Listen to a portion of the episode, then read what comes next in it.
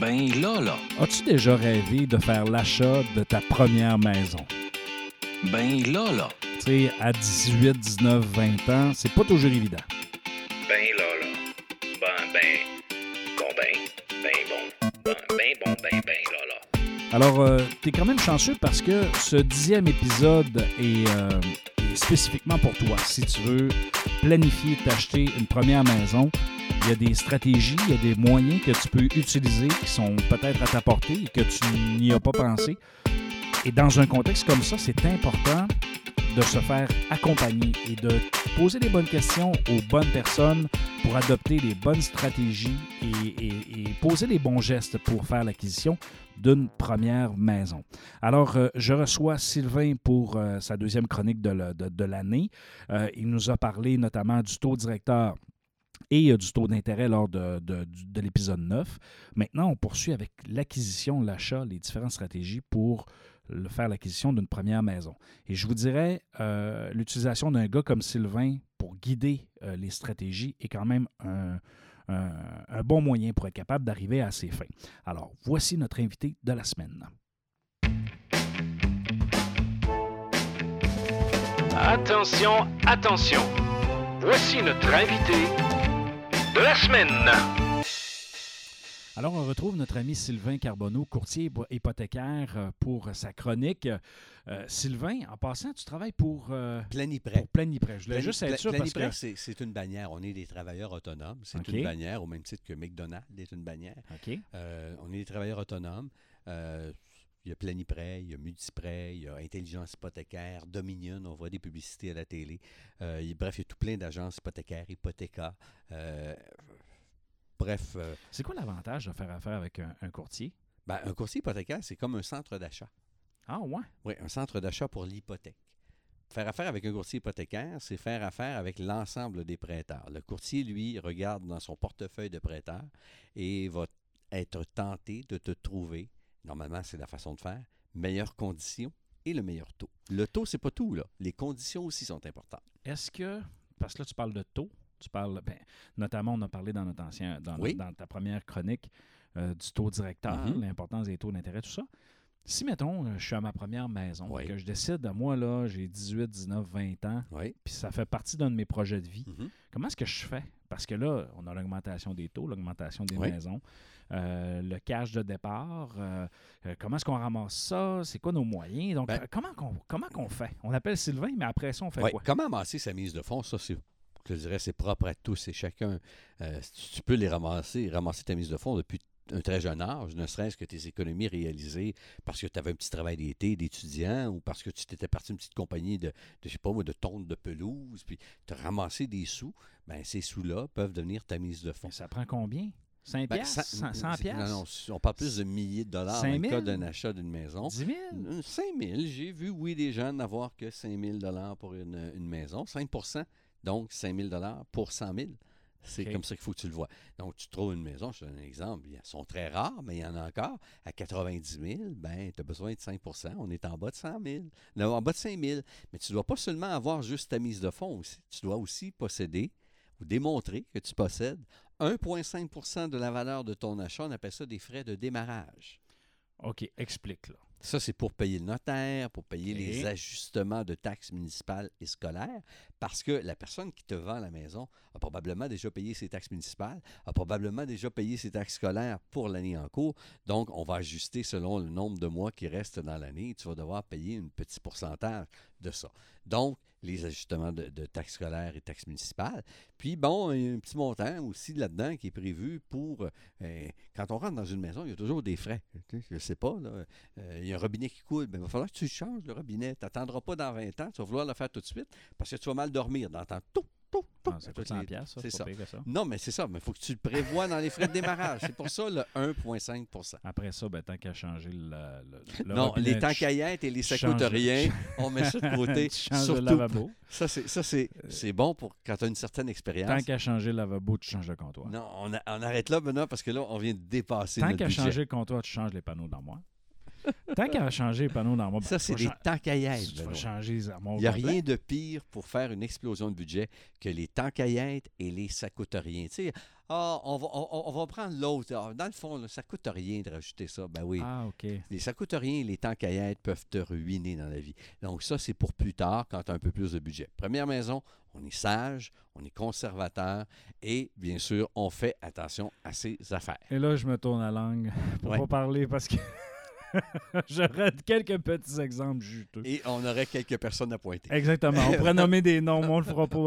Aujourd'hui, on veut que les jeunes nous reparlent. Exactement. Donc, première maison, ce qui est important, euh, Benoît, c'est pas compliqué, c'est de prendre le téléphone, d'appeler un courtier hypothécaire ou un conseiller en succursale. Tu sais, si vous avez peur de ça, un courtier- il y en a des gens qui n'aiment pas ça, un courtier hypothécaire. On ne mord pas, on est très gentil, puis on est gratuit en passant. hein. C'est gratuit, nos services. Ouais, c'est gratuit. Par contre, toi, tu t'es payé, là. Euh, Pas il- pour une préqualification, et c'est là que je t'amenais. Ah, D'abord, un client doit se faire faire préqualifier, c'est-à-dire savoir quelle est sa capacité d'emprunt.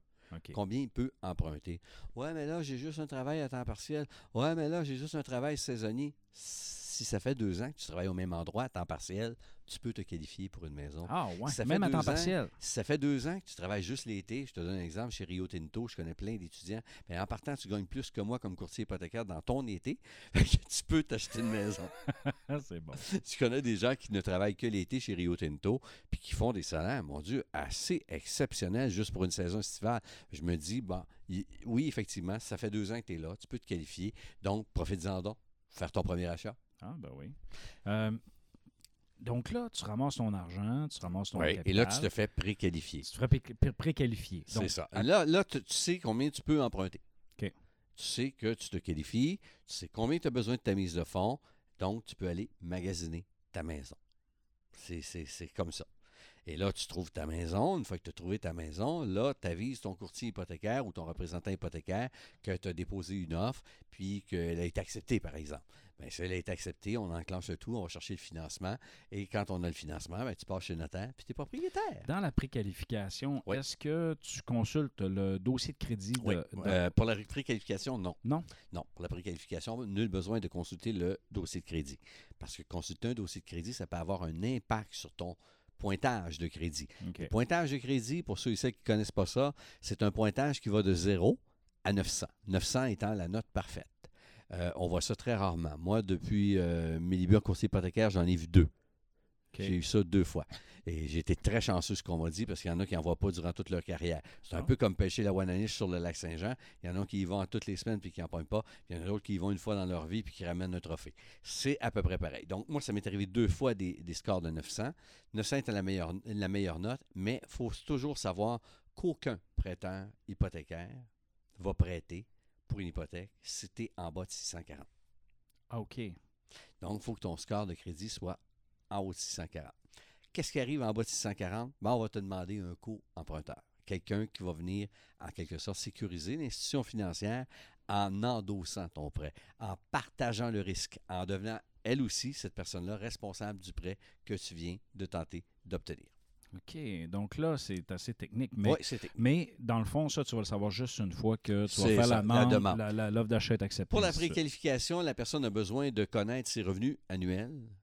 Comme je disais tantôt, si tu es étudiant ben, puis que tu travailles à temps partiel, euh, la moyenne des deux dernières années. C'est combien tu as fait. Ensuite de ça, on a besoin de savoir quelles sont tes dettes. Tu as un paiement d'auto, tu as une carte de crédit, une marge de crédit? Euh, le téléphone cellulaire, ça compte pas. Euh, par contre, les assurances non plus, assurance vie, Ouais, ça compte pas. Sauf que c'est là, il y a une nuance là, là-dedans. De quoi? Ben, dans le fond, dans le bureau de crédit. Là. Ah, ben là, c'est là où j'arrivais. Ah, OK, je Le m'excuse. téléphone cellulaire, il compte pas dans les dettes, mais il peut avoir un sapristi d'impact sur ton dossier de crédit parce que bon nombre de nos jeunes qui s'achètent une maison, une première maison, se voient refuser ou voir un, un- un endosseur exigé parce qu'ils ont eu des petits retards de téléphone cellulaire assez régulièrement dans les dernières années pendant qu'ils étaient étudiants. Donc, c'est quelque chose qu'on voit couramment. Téléphone cellulaire, compagnie d'Internet, compagnie de télévision. Et oui, ça apparaît sur un bureau de crédit. Puis oui, ça fait mal si on a eu des retards. Qu'est-ce qu'on fait si on en a là, présentement pendant qu'on m'écoute? Là? Bon, on essaye de les régler le plus rapidement possible pour pouvoir se positionner pour acheter une maison prochainement. Qu'est-ce qu'on exige du côté d'une banque? Un beau six mois, là, tranquille, pas de retard. On aimerait bien ça. OK. Ah, c'est bon. Ça, pour au moins démontrer. Que ça s'est amélioré. Exact. Donc là, à partir de là, euh, bon, OK, l'offre d'achat est acceptée, tout ça, tu as trouvé ce, que- ce qui t'intéresse.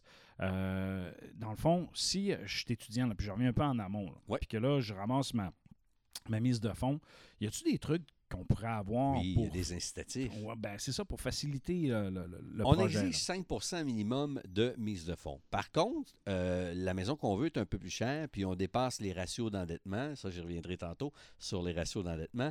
Ben, il y a des incitatifs qui peuvent te permettre d'atteindre les ratios, de respecter les ratios. Euh, entre autres, l'incitatif d'accès à une première propri- propriété. C'est un nouveau programme qui existe depuis à peu près deux ans, je te dirais, trois ans maximum, euh, du fédéral. C'est-à-dire que toi, tu mets 5% le gouvernement met 5% Ah, ouais. donc, tu te trouves à avoir mis 10% de mise de fonds et tu ne rembourses le 5% du gouvernement que lorsque tu as fini ton entière totalité d'amortissement, donc dans 25 ans, OK. Donc, tu le rembourses à la fin. à la fin, Et- ou si tu vends la maison en cours de route. Donc, si tu vends la, la maison en cours de route, là, à ce moment-là, dans, dans ton prix de vente. euh, C'est ça. Ils vont payer le gouvernement, le 5% que le gouvernement a mis, ils vont lui rembourser. Ah, Donc, c'est comme ça que ça fonctionne. C'est un excellent incitatif. Et l'autre, c'est le RAP, le régime d'accès à la propriété. Euh, si tu as des REER, tu peux sortir jusqu'à 35 000 par personne, deux personnes pour un couple qui achèterait une maison, donc maximum 70 000. Donc, 35 000 par personne et l'utiliser comme mise de fonds. Là, attention, si la mise de fonds nécessaire n'est que de 12 000 et que tu as 35 000 en REER, est-ce que je suis obligé de tout sortir le 35 000? Non. Mais quelquefois, ça peut être très utile que de payer des dettes. effectivement. Donc, on en sort une meilleure partie euh, dont on a besoin. On met la mise de fonds et on met des dettes à payer qui fait qu'on a moins de paiements mensuels par la suite, un moins gros ratio d'endettement à notre dossier pour d'éventuels autres projets. Donc, ça, c'est une façon de faire. Il y a la possibilité d'avoir le don d'un proche parent aussi. Ça, ça peut être très intéressant. S'il y a des parents qui écoutent, qui veulent aider leurs enfants de leur vivant, ben c'est pas toujours la meilleure aide que, que je sais pas, moi, de les amener dans le sud se reposer là, entre deux sessions. Par contre, donner un petit montant d'argent qui peut donner le coup de pouce sur la mise de fonds d'un éventuel achat comme une maison, un condominium, un locatif. Euh, je me souviens d'avoir mentionné ça Ouais, dans une ça, éventuelle chronique. se ramasser Parce 3-4 qu'on jeunes. on voit de plus en plus ça. Ça, c'est un phénomène qu'on voit de plus en plus. Et eh ben, c'est ça. Ben, faire un don, euh, je ne sais pas, 3 000, 4 000, 5 000, ça peut venir épauler un jeune qui veut faire l'acquisition d'une première maison. Et c'est simple. Proches parents, c'est père, mère, frère, sœur, grand-papa, grand-maman. OK. Et quelquefois, le parent n'a pas, même pas besoin de sortir un sou de sa poche. Ça, c'est important. Ah, ouais. Il suffit d'avoir une valeur, une équité sur sa maison. Bref, tu possèdes une maison, tu as des actifs, tu en as payé une bonne partie, il y a l'équité dessus. L'équité peut être disponible simplement en garantie sur l'achat du bien. Donc ça, ça peut être intéressant aussi. Ah, donc, des leviers pour euh, rassurer Exactement. le prêteur, faciliter l'achat, Exactement. te permettre de te lancer comme il faut. C'est là, c'est là l'importance de faire affaire avec quelqu'un de professionnel. Qui s'y connaît, Qui- exactement. qui sait qui connaît comment stratégies, qui même peut être créatif aussi dans sa façon de faire la stratégie. Je parlais tantôt de créativité. Moi, j'ai de plus en plus de jeunes clients qui, en ce moment, sont aux études et ça gagne en popularité. Ils vont s'acheter un duplex. Ils vont occuper le bas. Ils sont trois. Et, bon, ils prennent le 5,5 en bas, les trois chambres. Puis en haut, ils louent l'appartement. Puis ça permet Donc, de payer. Les frais sont zéro. Exact. Ils possèdent une valeur. Il ramasse l'équité. ils ramassent l'équité. Et quand arrive le moment où de retourner dans leur famille, ben un, il y en a bien souvent un qui vient de la région qui rachète les deux autres. Et là, ben, en bout de ligne, ben, personne n'a perdu d'argent. Tout le monde s'est logé économiquement et euh, on s'est enrichi. Ah, C'est une façon de, de- de- de s'enrichir, l'immobilier, encore aujourd'hui. Mais, mais par contre, il faut être vigilant quand c'est le temps de faire affaire. En fait, quand on achète en groupe. Euh, Ça prend des bons papiers. euh, oui, ça prend des, bons papiers. Il faut planifier aussi les clauses de rachat, les clauses de. Exactement. euh, Il faut parce que tout que- ça soit planifié. Il faut travailler avec des professionnels. Il faut travailler avec, euh, euh, généralement, là, le meilleur circuit, courtier immobilier. Ensuite un courtier hypothécaire qui va faire une belle planification du financement. Par la suite, avec un notaire, il faut lui expliquer ce qu'on veut faire. Comment le notaire va tout préparer la paperasse en conséquence. Il faut que tout soit décidé. C'est niaiseux ce que je vais dire là, là. Mais qui fait le ménage dans l'appartement? Écoute, qui fait l'entretien, qui change le, le- l'entretien? le robinet, On qui fait la combien peinture? s'il y a des travaux à faire? Ben Qui- oui. C'est quoi le pourcentage de tous et chacun? tout à fait. Qui a mis la mise de fond dans la gang? Hum, c'est Ah, c'est tout ça. Il faut tout décider de tout ça avant de se lancer. Ça, c'est important. Quand je vous dis que j'ai de plus en plus de jeunes qui le font, là, mais tout est bien fait, tout est bien défini, tout est bien préparé.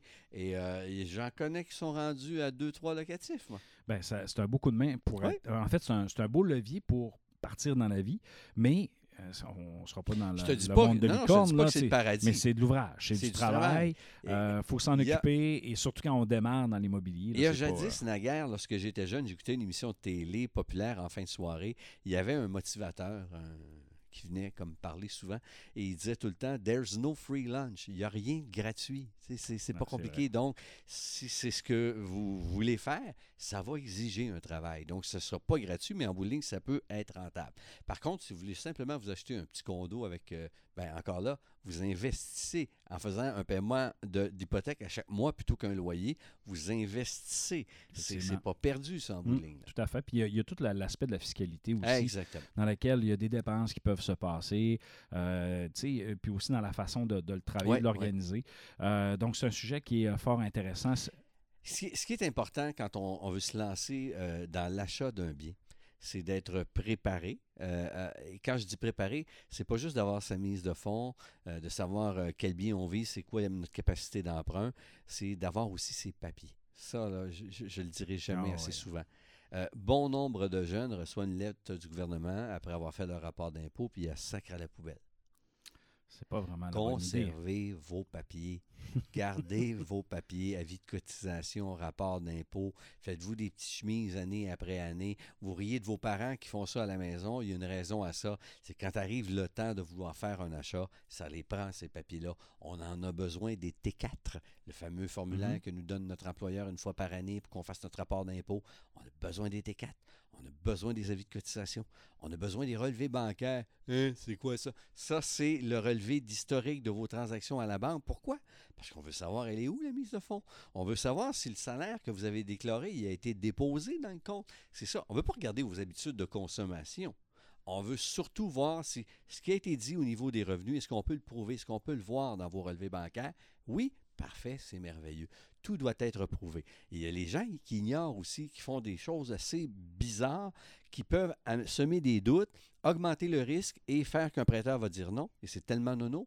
J'ai vu des gens, des jeunes, vendre une moto, une motocross, Mhm. quatre roues, euh, 2000 pièces et dire ah j'ai 2000 pièces de plus pour ma mise de fonds. Mais ils n'ont conservé aucune trace de ça. Tout dépôt de plus de 1000 dollars doit être prouvé comme ne provenant pas des fruits de la criminalité. Ah, ouais, ça, je savais pas. Gardez vos papiers de transaction. Ah, ouais. je Tu as savais pas vendu un 4 roues, t'as fait, fais signer un papier à quelqu'un qui, va- qui a acheté ton 4 roues. Tu as vendu une auto, fais signer comme quoi tu as vendu ton auto tel montant, telle date, un petit pas, papier. c'est pas comme sur Marketplace. Là. Tu prend une t'achètes de quoi? entente.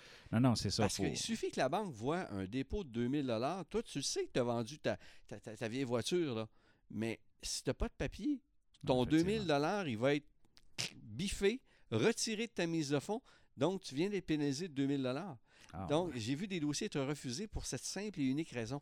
Gardez des traces de ce que vous faites. Ah, merci pour les trucs, Sylvain. Ah, tu donnes le goût de racheter une maison, mais Non, euh, moi, non. je vais me calmer. T'en as suffisant. Donc, euh, merci Sylvain euh, pour. euh, J'espère que ça l'a aidé euh, Ben, aussi, les gens qui nous écoutent à se préparer et de savoir un peu comment ça se déroule, notamment avec un courtier. Donc, bien sûr, écoutez, j'ai pas le choix de vous le référer. C'est mon ami Sylvain. Si vous avez besoin, vous voyez à quel point il est intéressant, qu'il connaît son sujet. Donc, appelez-le. Il va vous, ça va lui faire plaisir de, de- de- de- dans le fond, de. ne vous d'en jaser Donc, avec com- eux. comment est-ce qu'on te contacte, Sylvain? Via Facebook, Sylvain Carbonneau, courtier hypothécaire, ou encore via téléphone 418-487-2471. Et euh, Sylvain est très rapide sur la gâchette pour vous répondre. Alors, euh, Sylvain, on se reparle. Merci beaucoup. Alors, c'est ce qui complète notre dixième épisode. Merci Sylvain. Et en passant, euh, Sylvain est une ressource, mais si vous connaissez d'autres personnes qui sont dans le milieu, euh, qui peuvent vous guider, ben, à ce moment-là, euh, référez-vous à ces gens-là. L'important, c'est d'avoir confiance avec la personne avec, qui vous allez prendre vos décisions. Si vous avez apprécié l'épisode, eh bien, je vous invite à, à nous suivre sur les réseaux sociaux, sur Benalla Balado, ainsi que sur les différentes plateformes. Vous savez, on est disponible sur Spotify, sur TuneIn, sur, euh, sur Apple, sur euh, Google. Bref, on est disponible partout. Et bien sûr, au www.benalla.ca. Il ne me reste qu'à vous dire ciao, ciao!